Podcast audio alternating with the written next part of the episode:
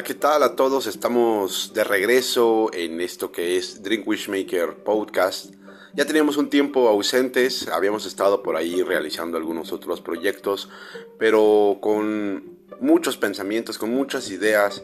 y sobre todo con el gran compromiso de seguir compartiendo con ustedes eh, pues información de calidad, eh, debates de calidad, puntos de vista de calidad y sobre todo información que otros medios de comunicación no se atreven a tocar,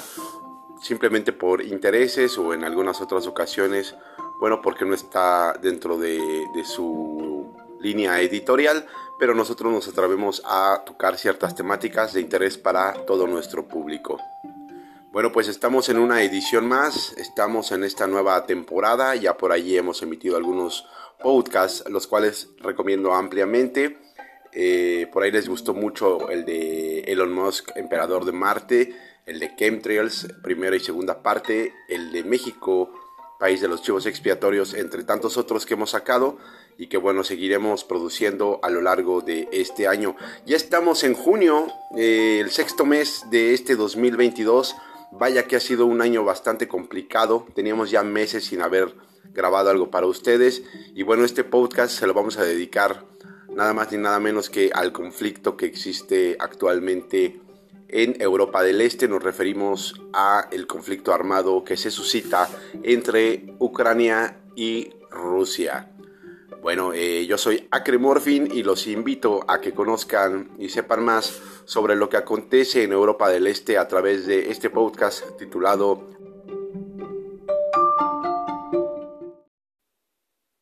Rusia y Ucrania más de 100 días de guerra.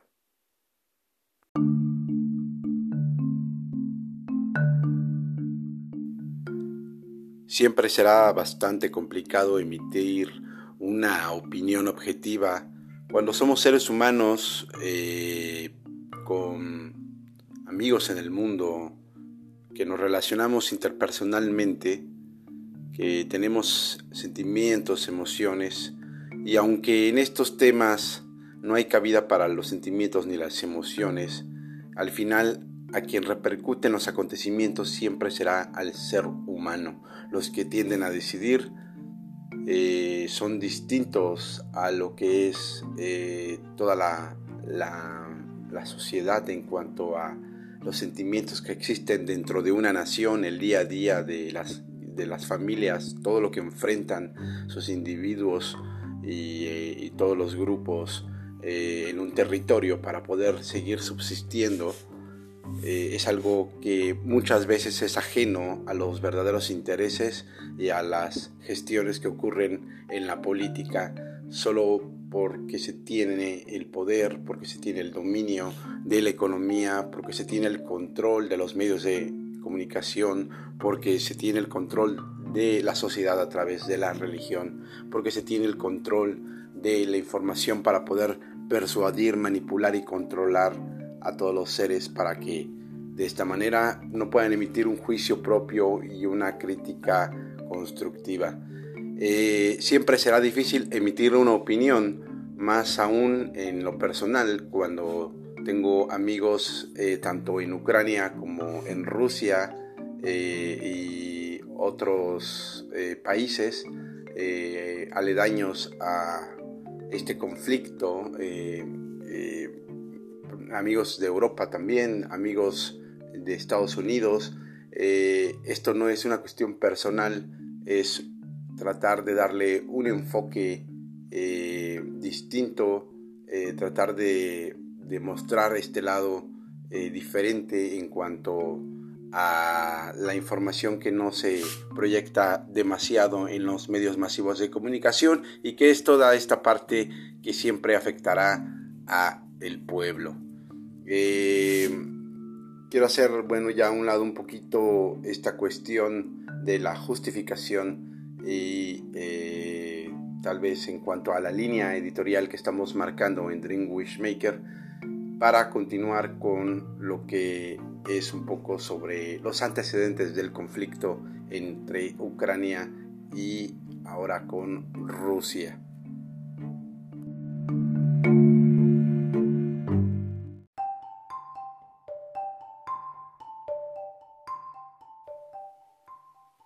Y bueno, quiero continuar con este podcast eh, aclarando que no soy partidario de ningún país, ni tengo una firme postura apoye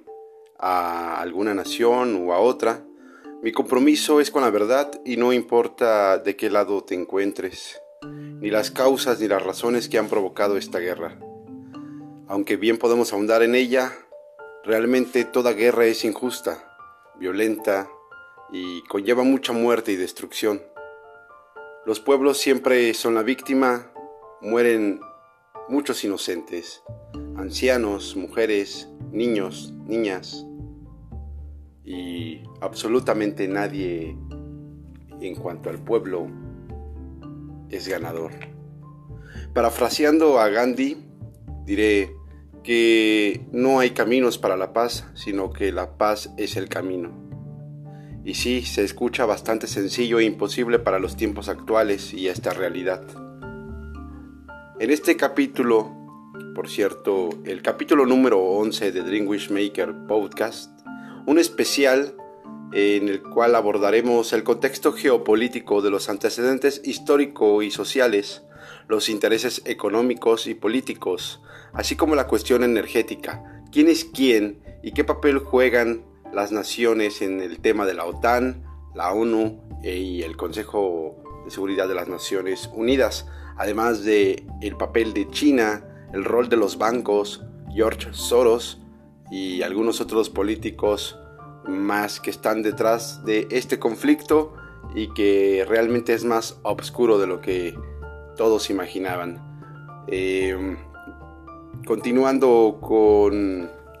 eh, esta emisión, eh, como bien he sabido y mal informado, existe un conflicto armado entre Rusia y Ucrania. Si bien es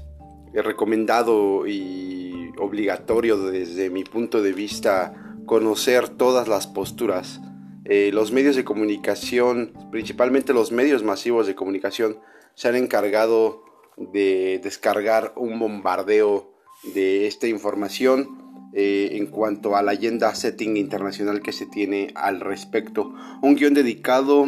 a la guerra para activar y mantener la industria de la, pues de la guerra en sí. Eh, una bestia con lengua de fuego que persuade a su público, a sus espectadores o a sus escuchas. Eh, un terrorismo de la información y propaganda. Eh, una constante guerra de información contra información y desinformación que no pretende más que extender la guerra y asegurar que la bestia siga comiéndonos.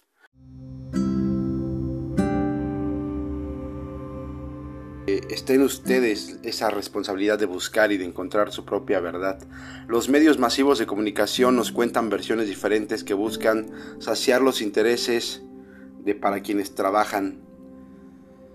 hay un dicho que es muy mencionado en el cual se dice que si conoces la persona o la mano que financia o patrocina el medio, sabrás cuáles o cuáles son los intereses al respecto, ¿no? Entonces, es algo que ocurre en todos los medios masivos, hay intereses, eh, hay una agenda setting eh, y que bueno, esto bien se puede tratar en otro podcast. Vivimos en la actualidad en la mayor guerra de información sin duda, posiblemente desde la Segunda Guerra Mundial,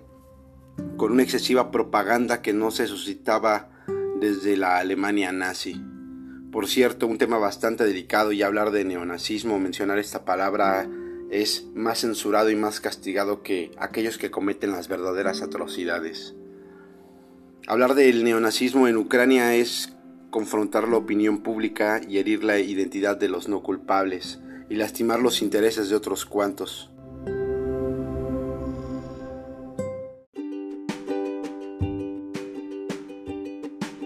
No olvidemos que la mayoría de las veces los dirigentes no representan los sentimientos de una nación ni los valores de un pueblo. Em, es el conflicto en su mayoría entre un puñado de fascistas financiados y manipulados por Occidente y peor aún por una élite y una eh, cúpula política que es la que mueve siempre los hilos del poder y más allá incluso de la misma política. En particular algunos países de Europa y por supuesto por los Estados Unidos quienes siempre han estado eh, pues eh, de por medio más bien siempre tratando de intervenir para saciar una necesidad eh, de su agenda en cuanto llega a ser como energéticos, un control geopolítico, eh, un control de la salud pública, un control de la educación, etcétera, ¿no? Y no hablamos únicamente de Estados Unidos, sino de toda aquella agenda del sionismo internacional que corre día a día en los medios masivos de comunicación.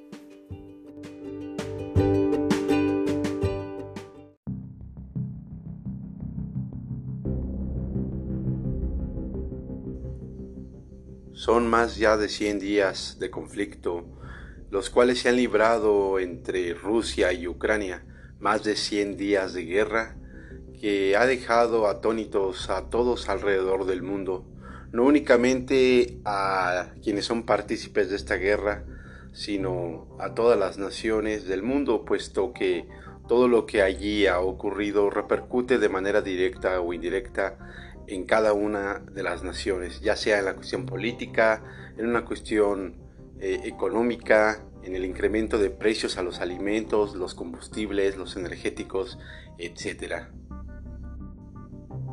El conflicto entre Rusia y Ucrania, aunque cumple 100 días de librarse esta guerra, eh, los antecedentes nos llevan al 2014, un año en el cual pues estas dos naciones eh, comenzaron un enfrentamiento eh, anunciado en el cual ha dejado eh, aproximadamente unos 15.000 muertos en un área que se ha visto actualmente bastante afectada, que es el área del Donbass, el área de Ucrania del Este, una región que por su situación geográfica es de suma importancia para Rusia, puesto que su frontera, eh, eh, bueno, ambos, ambos países son, comparten frontera en el área eh, pues, geopolítica importante porque depende de ello hasta dónde esté situado el territorio de Ucrania y hasta dónde se tengan los dominios para ver hasta dónde puede orillarse a Rusia, estar rodeado por armas al final por eh, misiles eh, de largo alcance, eh, apuntando las armas de Occidente a ese país. Y bueno, el, presidente de Rusia, Vladimir Putin, anunció previo a, a, esta guerra en una conferencia en la televisión rusa que era una guerra él no la quiso llamar de esta manera, pero era una operación quirúrgica en la cual se buscaba primero la protección del área del Donbass y la liberación de esa área, eh, reconociendo la, eh, también posteriormente la independencia de estas dos regiones del Donbass y que es Donetsk y Lugansk. Y esto fue un motivo suficiente para que también Ucrania pudiera eh, responder de manera directa con la presión sobre todo de la OTAN, de algunos países de la Unión Europea y sobre todo de los Estados Unidos. Un país ucraniano que se ha visto como víctima también, eh, secuestrado por los intereses de algunos cuantos, eh, secuestrado por los, los intereses de Zelensky, Volodymyr Zelensky, el presidente que actualmente fue un actor, un comediante en la televisión de Ucrania y que fue catapultado por Occidente. Hoy en día para algunos es un héroe que no se ha rendido, para otros es un títere más, un actor eh, dentro de este escenario que pues no es nada grato, sobre todo para la región y para las personas que están viviendo esta guerra que aún no termina. Por cierto, se atacó eh, nuevamente Kiev la capital de Ucrania. Después de estos 100 días, tenía poco más de, un mes que no se atacaba el centro de la capital. se realizó, lo cual nos indica que continúa un área bastante inestable. Y bueno, aunque la guerra eh, cumple más de 100 días, eh, cumple también más de 12 años, eh, desde, perdón, más de 8 años desde aquel, aquel pues enfrentamiento que se dio en la región, cuando se dieron por terminados los acuerdos de Minsk y Minsk II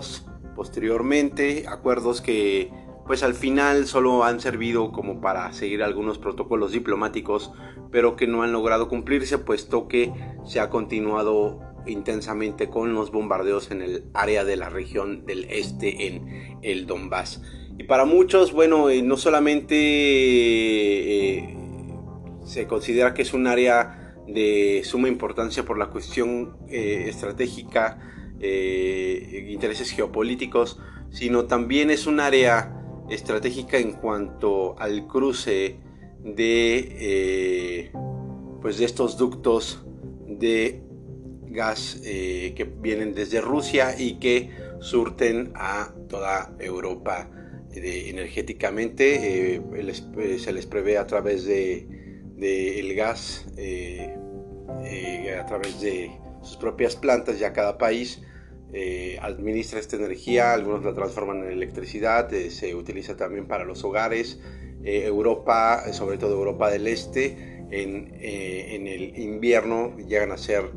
pues temporadas bastante frías, bastante duras, por lo cual se planteaba la posibilidad de asegurarse, por un lado, Europa con este energético, sin importar los costos, en un principio, eh, tras la eh, intervención y las constantes sanciones económicas y políticas aplicadas en los paquetes diversos eh, a través de las propuestas que se dan principalmente por Estados Unidos y Europa siendo segunda en esta cuestión. Por cierto, se entregaban los, el sexto paquete de sanciones para Rusia eh, de los cuales ya había muchos países que no estaban de acuerdo, muchos países europeos y también algunos otros países de Asia como eh, el mismo Japón. Y hablando de Asia también, China es un país que eh, ha tratado de mantenerse al margen, aunque ha mostrado su postura firme y fuerte de manera muy discreta también, haciendo lo suyo, haciéndolo de manera muy secreta. No anuncian todo, bien se sabe que China es un imperio que está emergiendo nuevamente, eh, es una, eh, una nación eh, bastante poderosa económicamente hablando, militarmente también, en mano de obra con unos procesos bastante baratos, una mano de obra muy barata y que bueno, China merece darle un espacio totalmente completo en otro podcast un tema interesante, pero bueno, esta nación que las únicas eh, veces que se ha manifestado ha sido por ahí eh, alertando un poco y poniendo los focos rojos hacia Occidente, principalmente hacia Estados Unidos, diciéndole a Estados Unidos que, bueno, eh, lo ideal sería que no siguieran apoyando a Ucrania, sobre todo no solamente con apoyo económico, las grandes cantidades de dinero que se otorgaron eh, para el apoyo y la compra sobre todo de armamento, sino las mismas donaciones que se dieron a través de diversos países y las presiones a diferentes naciones, entre ellas México, eh, para eh, brindar apoyo armamentístico y económico a la nación ucraniana. El presidente Andrés Manuel López Obrador respondió de manera muy clara bajo la premisa de la doctrina Estrada en que México respeta la soberanía de las naciones y cada una de las naciones puede resolver sus, sus, asuntos de manera interna. Es una manera también de lavarse las manos para algunos muy diplomáticamente, pero al final allí está esta cuestión política en eh, la cual es una manera también de mantenerse neutral. Y fue esta respuesta de México también bien vista por Rusia y bien vista eh, por otras naciones, aunque generó el descontento para el vecino del norte. Eh, ¿Qué más les podemos comentar? Esta constante, esta, más bien esta situación que se da en la región, es una cuestión también étnica, en un proceso en el cual la región eslava ha seguido una transformación como todas las etnias, como todas las regiones en el mundo, y eh, hay intereses diversos también. Eh, ahora denominadas dos naciones distintas, una en eh, Ucrania que políticamente tiene ahora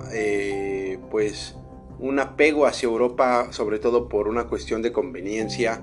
para formar parte de la OTAN, que no ha sido más que un pretexto y un punto en el cual eh, con ello se le ha estado manipulando constantemente a Ucrania. Eh, eh, nunca se le ha garantizado realmente su ingreso y probablemente no sea así, únicamente ha sido rehén y víctima de este juego de ajedrez que se da de manera internacional en el cual pues el campo de batalla en, este, en esta ocasión se da en Ucrania, eh, en ese punto en el cual tanto Occidente como Oriente, en este caso eh, las potencias de Europa y Estados Unidos, eh, aunado a sus contrincantes del otro lado, que es Rusia en esta ocasión, y con un dragón que pareciera dormido pero que está más despierto únicamente observando y esperando el momento para realmente actuar, que es China. Eh, India parecía por ahí que emergía como una gran potencia, pero me parece todavía tiene bastantes problemas internos, entre ellos sobre todo de, eh, de población eh, y en cuestiones de salubridad. Otro tema también y se puede estudiar a fondo. Pero bueno, al final ahí están estos países ahora en un nuevo cambio de orden mundial, en una nueva, eh, en un nuevo escenario en el cual se da, pues, de manera gradual este cambio de sobre todo este cambio en cuanto a quién tiene el poder eh, un poder, un cambio hegemónico multipolar que se da ahora entre estas naciones que mencionamos. Adiós el imperio norteamericano, que todo lo que sube tiene que caer y Estados Unidos por ahí empezó a emerger después de la caída del muro de Berlín en 1991, se empezó a convertir en un país potencia hasta alcanzar el clímax que eh, pues eh, de ahí proviene esta cuestión del sueño americano, pero pues un país demasiado endeudado, con una deuda enorme que sobrepasa eh, las capacidades de pago, pero una nación que también se ha dado el lujo de imprimir billetes y dólares sin un respaldo eh, y que sigue por ahí inflando una deuda eh, en un rol en el cual también la Reserva Federal y los bancos juegan un papel muy importante eh, eh, ahí con Estados Unidos, pero también los bancos internacionales, Banco Central, los Rothschild, el Club Bilderberg, etcétera, en estos asuntos. Y pues bueno, esta cuestión que se da en un juego geopolítico que se, donde se agotaron las cuestiones políticas y la diplomacia por este constante acoso y este constante avance por parte de Occidente a través de la OTAN y sus diversas bases en diferentes áreas del mundo, rodeando a la nación rusa, que si bien había soportado demasiado esta presión y muchas violaciones en los múltiples acuerdos, eh, en la pasada guerra en el 2014 demostró tener la capacidad de respuesta bastante rápida cuando logró la anexión de Crimea a través de un referéndum en el cual la mayoría deseaba unirse y anexarse a Rusia.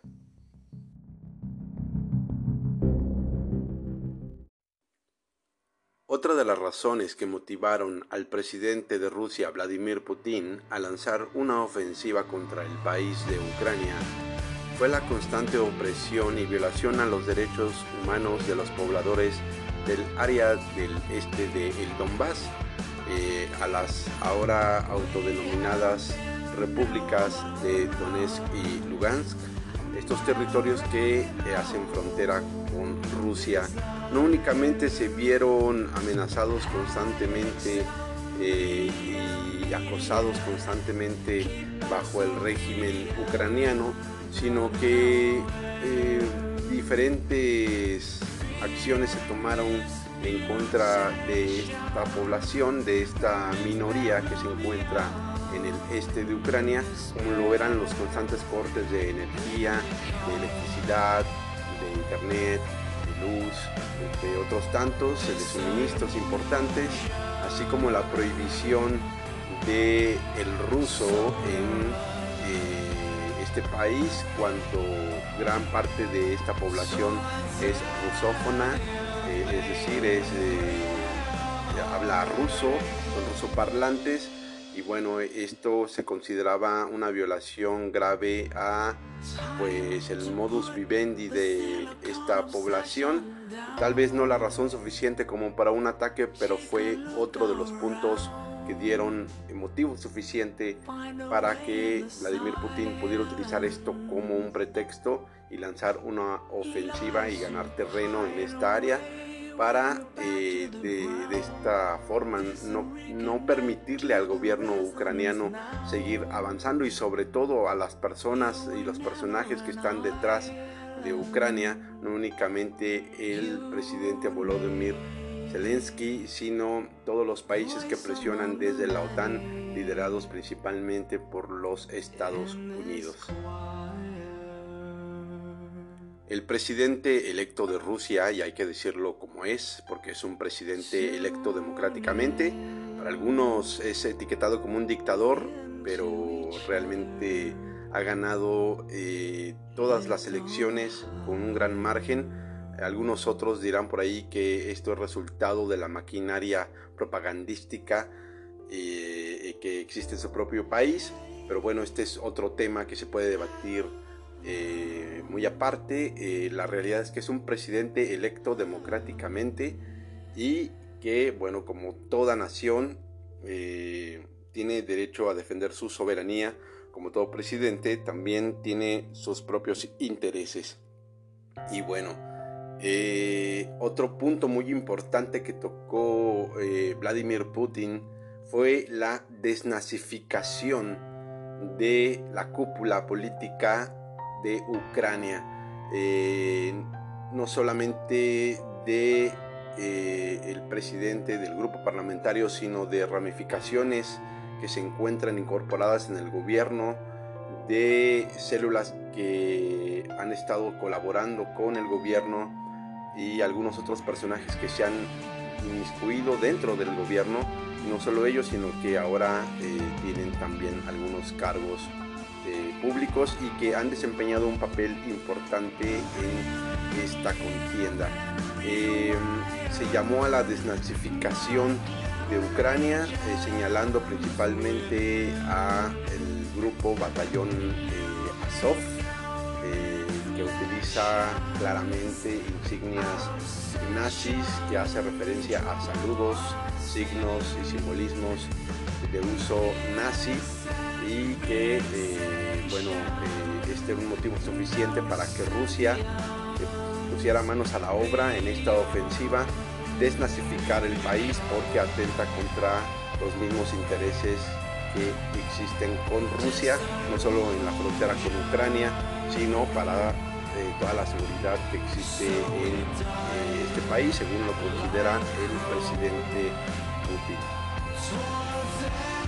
fue el mismo presidente de Ucrania, Volodymyr Zelensky, quien aceptó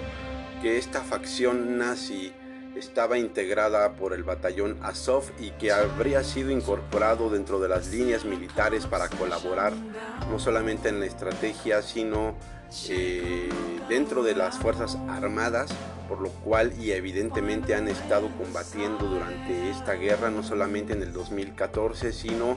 eh, a lo largo de todos estos años y particularmente ahora en el 2022 la mayoría de las fuerzas de Azov eh, habrían eh, sido vencidas, algunas otras se rindieron en un ataque que habría sido constante y desgastante por parte de las fuerzas rusas hacia esta, pues, esta célula, podríamos llamarla,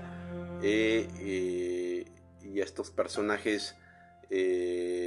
y líderes que se dicen llamar dentro de la nación ucraniana como, eh, como pues que realmente son nazis eh, y que así lo ha señalado fuertemente el presidente de Rusia. Por otro lado vemos también eh, que pagan justos por pecadores, es decir, no toda la comunidad ni toda la población ucraniana realmente es nazi, esto lo sabemos, Existen personas de a pie, personas comunes y corrientes. Hay que utilizar el sentido común y darnos cuenta que eh, en, esta guerra la única víctima es la población, sus ciudadanos y no solamente los ucranianos, sino también los rusos, puesto que no todos representan el sentimiento de los rusos, eh, no todos representan el sentimiento de los ucranianos en una guerra en la cual lo único que hace es confrontar a estos pueblos hermanos que tienen un mismo origen eslavo, algunos con un origen eslavo eh, meridional, eh, algunos con más asentados hacia el occidente, los eslavos de oriente, como lo son los rusos y los ucranianos, etcétera, y toda esta historia que, que viene pues con unos antecedentes muy largos, probablemente desde el siglo eh, 3, siglo 2 antes de Cristo, ya se hacen menciones por allí de la comunidad eslava, algunos refieren que probablemente eh, vienen de Germania, algunos otros de Europa Central, y bueno, hay demasiadas teorías de cuáles son sus orígenes, al menos son tres, y una eh, tal vez la más fuerte y es que provienen de esta región de eh, de Kiev, de Ucrania, y posteriormente se fueron eh, dispersando algunos hacia lo que ahora conocemos como Moscú y pues al final eh, esta población y esta etnia que podemos llamarla por eh, la importancia que tiene su lengua materna así como sus usos y costumbres en esta región que se ha visto confrontada no solamente entre ellos mismos, sino por la comunidad internacional. Y también como víctimas de esta gran guerra, pues lo son eh, jóvenes, eh, sobre todo jóvenes que se va viendo mermada esta juventud lastimosamente. Eh, lo vimos en, en muchas escenas también de uso propagandístico, pero que también muchas son ciertas, que es esta cuestión de todos los hombres que sean capaces de tomar un arma mayores de 16 años y mm, eh, menores de 60 años puedan eh, tomar las armas literal para involucrarse en las filas del ejército y continuar con la guerra, eh, enfrentándose probablemente al segundo ejército más poderoso del mundo, que son los rusos, al menos en esta región, y con,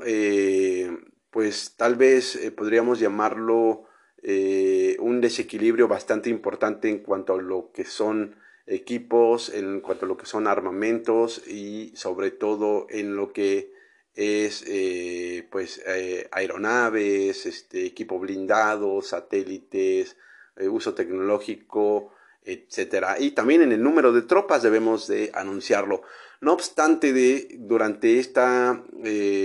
intervención o esta ofensiva militar que lanzó el presidente de Putin, eh, en respuesta, eh, Occidente, particularmente la OTAN, hicieron un llamado, y también esto funcionó como un gran pretexto, y hemos de decirlo tal cual es, para eh, poder engrosar las filas del ejército ucraniano, no solamente con soldados de Ucrania, con elementos de Ucrania, sino con muchos mercenarios que habían estado combatiendo en algunas otras guerras, muchos de ellos terroristas también, algunos otros probando la aventura, algunos otros partícipes de, cárteles de la droga de algunos otros países, incluyendo México, debemos decirlo también, como lo son colombianos, eh, como lo son otros sudamericanos, pero principalmente también vemos a muchos grupos eh, eh, y a muchos personajes que han estado en algunas otras guerras, principalmente de Medio Oriente o en África. Eh, particularmente lo que son también gringos, lo que son europeos, británicos, etc. Y eh, no solamente engrosando las filas, sino recibiendo apoyo y capacitación por parte de las fuerzas de Azov, así como del ejército ucraniano, y también inflando eh, estas reservas de dinero inyectándole demasiado capital, inyectándole demasiado dinero para eh, la compra de armamento y pues al final lograr este cometido y este objetivo que es eh, activar la guerra, prolongar la guerra y activar la industria, como con la compra-venta de armas, con eh, la colocación de distintos proveedores dentro de este gran negocio, contratistas, etcétera. Eh, ha sido un tema bastante desgastante porque día a día surgen nuevas cuestiones, los paquetes de sanciones no terminan por aterrizar y han tenido no un efecto eh, tal vez como lo hubieran deseado quienes los, han, han, ejecutado estos paquetes de sanciones, sino ha tenido un daño colateral para sus propios miembros, en este caso los países de la Organización del Tratado del Atlántico Norte, de la OTAN, muchos países de ellos, entre ellos Alemania, también eh, se vieron afectados en su momento Finlandia, Polonia, eh, etcétera, ¿no? Algunos otros países que de por sí ya traían algunos problemas de energía en cuanto a las tarifas, como lo son España, y bueno, Francia no se queda atrás en esta cuestión. Hoy en día teniendo problemas con Argelia también. Argelia decide cerrar los suministros de gas para Europa y orientarlos hacia Asia eh, en una invitación que hace el presidente eh, Vladimir Putin en conjunto con el presidente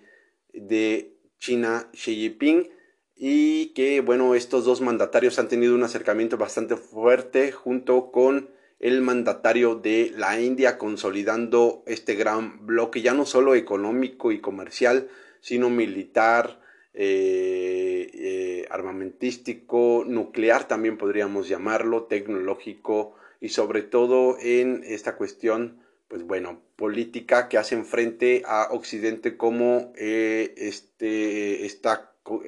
contra, o este contrapeso que le da balance a la repartición de poder en el mundo.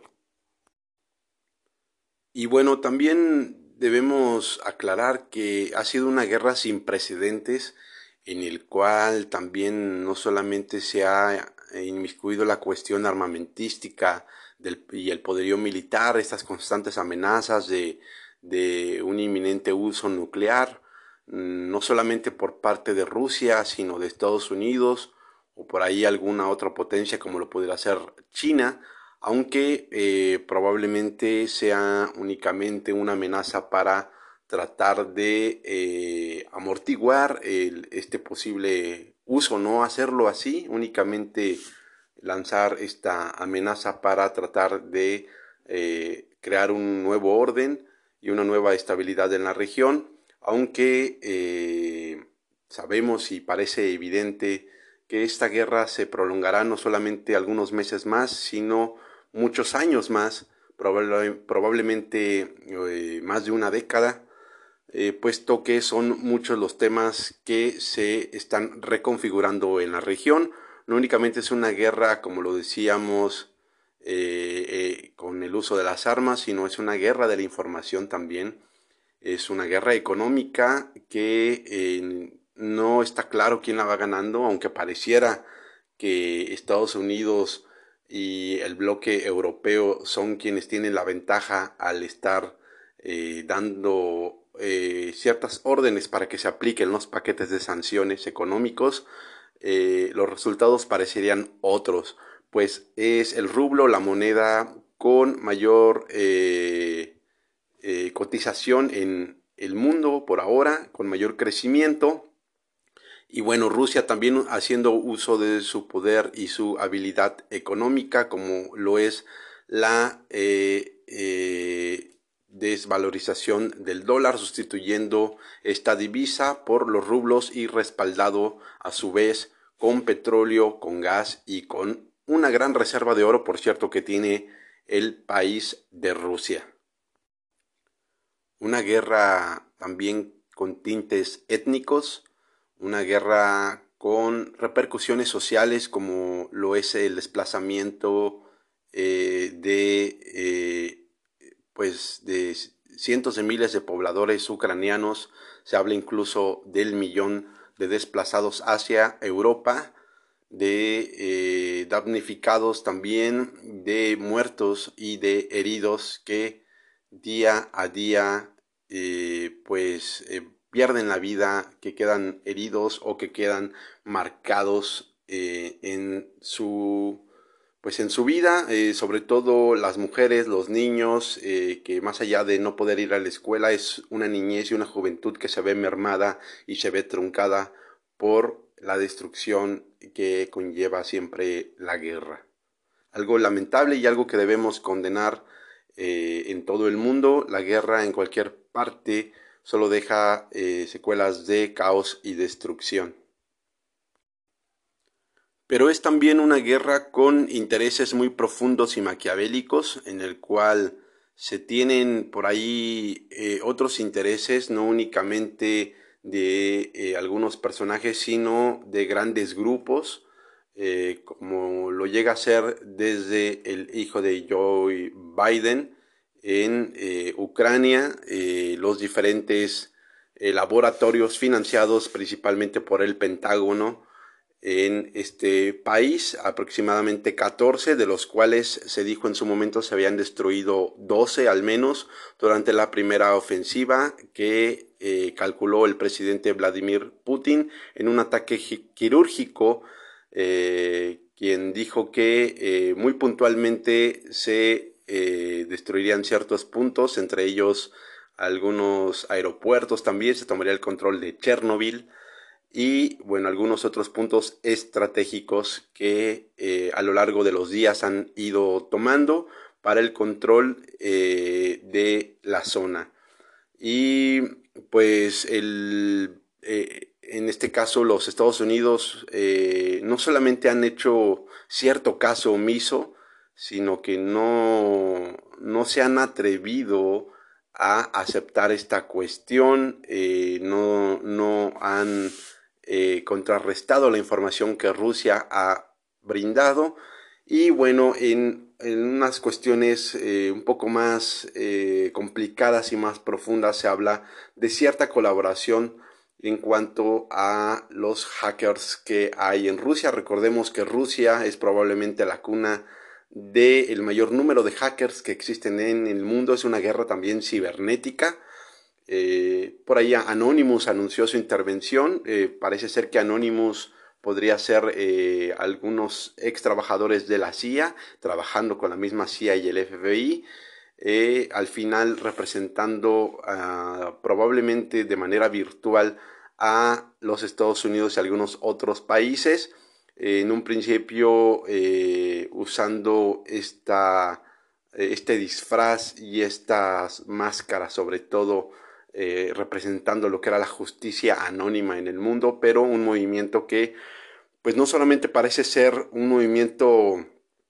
falso, emulando la, justicia y la verdadera libertad, sino eh, pues es campañas de espionaje y contraespionaje dobles agentes, triples agentes, etc. Rusia enfrentándose a, estos grupos, eh, diferentes hackers, pero también eh, por ahí se habla de una colaboración entre el expresidente de los Estados Unidos, Donald Trump, con el presidente Vladimir Putin a través pues de aquel maletín del cual se habla se tienen eh, toda la información que se logró decodificar de los discos duros del hijo de Joe Biden, un, un, regalo que por ahí se dice fue otorgado entre estas dos colaboraciones por parte de Trump y Putin, pero eh, que eh, realmente no únicamente nos habla de ciertas cuestiones turbias, ciertos experimentos en los cuales en estos laboratorios se llevan o se llevaban a cabo diferentes experimentos como lo, son eh, los diferentes eh, la aplicación de diferentes virus la, eh, la experimentación. Incluso por ahí se habla de algunas cuestiones genéticas mucho más complicadas y más delicadas. Y bueno también en un gran mercado negro que se habla sobre tráfico no únicamente de virus, sino tráfico de, órganos, tráfico de sangre, tráfico de niños y tráfico de personas para la propia experimentación. Y bueno, no es algo nuevo, pero un caso muy puntual que eh, el presidente Vladimir Putin aparentemente eh, trató de eh, señalar y no únicamente de señalarlo, sino de combatirlo secretamente, eh, algo que muy poco ha salido en los medios. Recordemos que Ucrania tiene eh, uno de, las, de, la, de los diseños de túneles más profundos del mundo, tiene toda una red de túneles y recordemos que estas grandes redes de túneles han servido para eh, la industria de eh, perversa de muchos grupos, como lo son también en Estados Unidos, en Canadá, que conectan con otros países como lo son México y bueno, también túneles que se encuentran en Europa que conectan diferentes partes clave para el tráfico que se da bajo tierra. Eh, casos muy delicados eh, y e información muy, muy, muy peculiar, bastante eh, llamémoslo delicada también, eh, porque no es fácil señalar estas cuestiones, pero podemos indagar eh, a través de Internet y es una invitación que hago de manera personal para que se realice su propia investigación a través de la web. Buscarán y encontrarán a través de estos portales que puede utilizar todo el mundo información que los conllevará a darles una respuesta y sobre todo les dará la pauta para comprender cuáles son las razones y los motivos de esta guerra. Vemos también la mano de particulares y de políticos, de empresarios, de magnates, de filántropos y de diferentes personajes en esta guerra, como lo ha sido la participación de George Soros a través de de apoyos financieros, como lo ha sido también eh, eh, la aparición de Bill Gates eh, dando diferentes mensajes en base no únicamente a lo que ha sido esta guerra, sino sobre la cuestión de la pandemia. Rusia señala que esta pandemia fue, aunque se tomaron todas las medidas, un plan amañado por parte de eh, ciertos grupos para eh, desestabilizar eh, no solamente los sistemas de salud, sino como un arma de bioterrorismo para desequilibrar las economías alrededor, alrededor del planeta. Y pues por eso se han tomado cartas en el asunto. Y pues en estos temas bastante delicados se ha tratado de ser lo más rápido posible en cuanto a la ofensiva que se ha lanzado por parte de el país ruso en cuanto a estos laboratorios y la eliminación de ciertos personajes para la liberación de la agenda mundial que existe no solamente entre estas dos naciones sino en todo el planeta. Eh, datos bastante interesantes y eh, pues información, como les, eh, les repito nuevamente, bastante delicada. en una avanzada en la cual eh, Rusia eh, ha estado bastante fuerte, sí se ha ido desgastando con el paso de los días, pero vimos eh, con los días subsecuentes un mayor empuje, nos dimos cuenta que no se trataba realmente de lanzar una ofensiva en contra de toda una nación, sino de, de resolver ciertos puntos y de eh, destruir ciertos puntos también, de darle solución a ciertos objetivos en esta operación que se calificó como quirúrgica, pero también de dar una avanzada un poco hacia el oeste y no permitir que las tropas de la OTAN, así como los sistemas de misiles, eh, sigan acercándose más hacia la nación rusa por su parte, China ha lanzado algunos mensajes eh, de precaución para Occidente, en particular de los Estados Unidos, eh, y bueno, el mundo no ha hecho esperar su respuesta. Los mismos aliados del país norteamericano, en este caso países europeos como lo son Alemania, eh, no han estado de acuerdo con los paquetes de sanciones que han tenido, como lo mencionamos anteriormente, un efecto colateral a sus propios socios sino también eh, un efecto boomerang que eh, no ha hecho más que incrementar los precios del gas y algunos otros energéticos en la región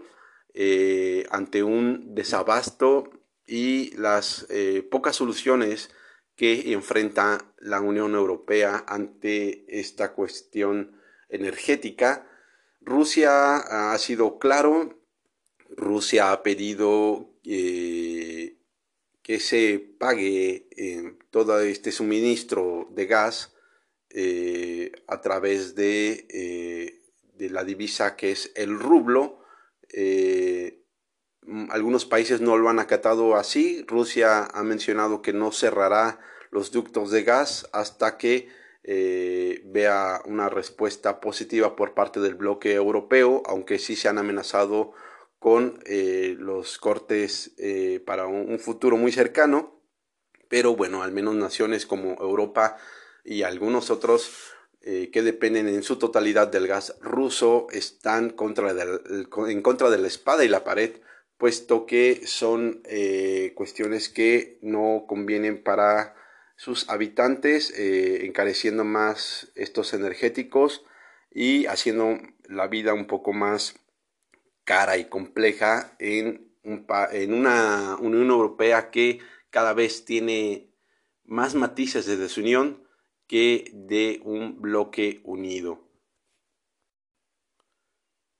A más de 100 días de guerra, un conflicto que no termina de resolverse y que por el contrario tardará mucho tiempo en concluir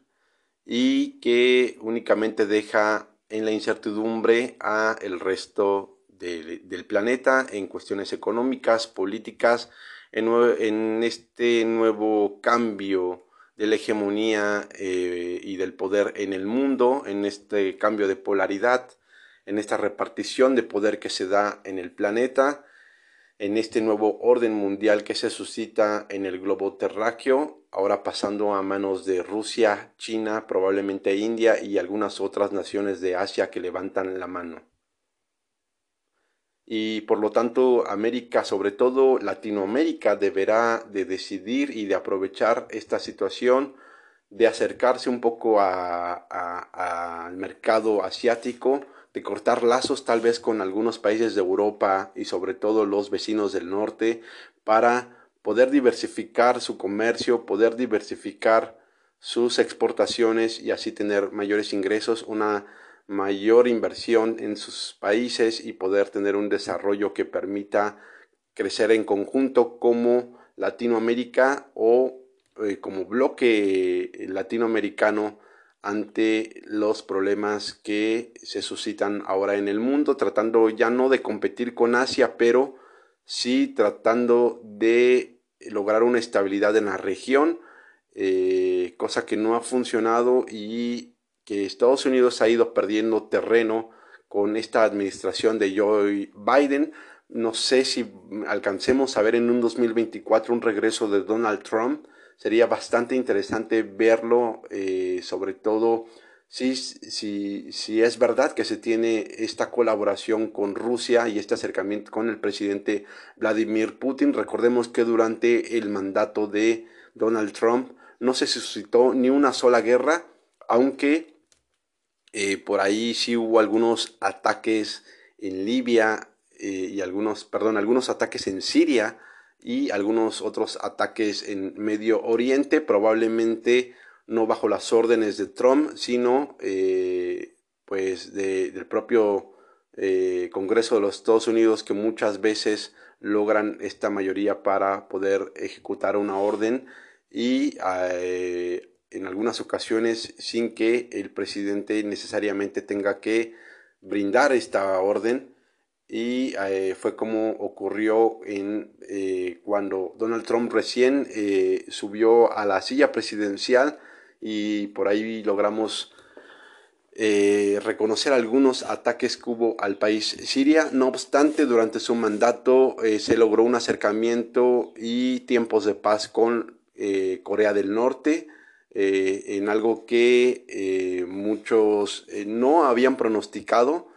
así como el acercamiento que hubo eh, con Rusia y con otras naciones. Será eh, bastante interesante poder ver un regreso de Donald Trump en el 2024 para ver cómo es que se continúa con esta colaboración en contra de esta agenda mundial y eh, haciendo su propia agenda también de manera mundial, porque hemos de decirlo, eh, tampoco son eh, ni los salvadores, ni superhéroes, ni son unos personajes pulcros, pero que sin duda le han dado un contrapeso a, esta lucha en contra del sistema hegemónico que existe en el mundo. Será bastante interesante ver un regreso de Donald Trump durante todavía un posible mandato de Vladimir Putin, pues no olvidemos que muy probablemente se extienda hasta más allá del 2030, siendo probablemente uno de los presidentes con una eh, mayor carrera en la silla presidencial,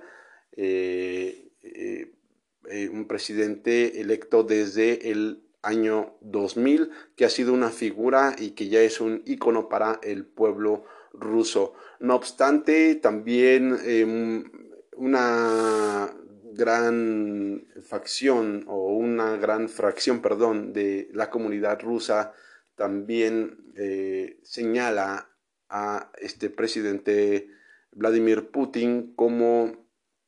pues eh, un opresor en cuanto a la violación de ciertos derechos humanos, de la censura, de atacar también a ciertos pueblos eh, de manera sistemática, aunque eh, al final, eh, como lo mencionábamos anteriormente, cada nación tiene sus propios intereses y en este caso, bueno, se está haciendo frente a los intereses que posee el bloque de Occidente ante los intereses que posee el bloque de Rusia, ahora representando al bloque de Oriente. Una guerra que eh,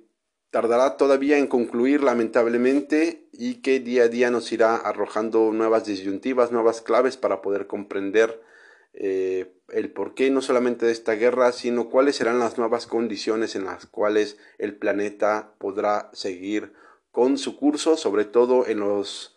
eh, en el ramo de la economía, en el ramo de la política, en el ramo del comercio en el ramo de la información y bueno, en N cantidad de características que eh, pues son importantes, son muy importantes de señalar en cuanto a cómo seguirá funcionando el día a día en este planeta. Y pues bueno, esto fue el podcast eh, número 11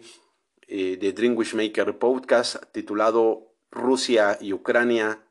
más de 100 días de guerra. Yo soy Acremorfin de Dream Maker y los invito a que nos visiten en redes sociales a través de Facebook, a través de Instagram, a través de Pinterest, a través de Twitter y bueno, en una N cantidad de redes sociales donde nos podrán encontrar Pueden buscar en Google también Dream Maker, Dream Maker Podcast y ahí seguro que lanzará todos los links. Nos pueden escuchar en Spotify, en Anchor FM, en Listen Notes, en Apple Podcast, en Google Podcast y bueno, ahí estarán todos los links para que puedan escuchar no solamente este episodio que tuvo una temática por ahí un poco distinta, sino podrán también escuchar y reproducir los diferentes podcasts que hemos lanzado tenemos ahí eh, otros 10 podcasts bastante interesantes que les podrá gustar. Bueno, por mi parte es todo. Espero eh, tenerlos nuevamente en una próxima emisión. Nos vemos hasta la próxima.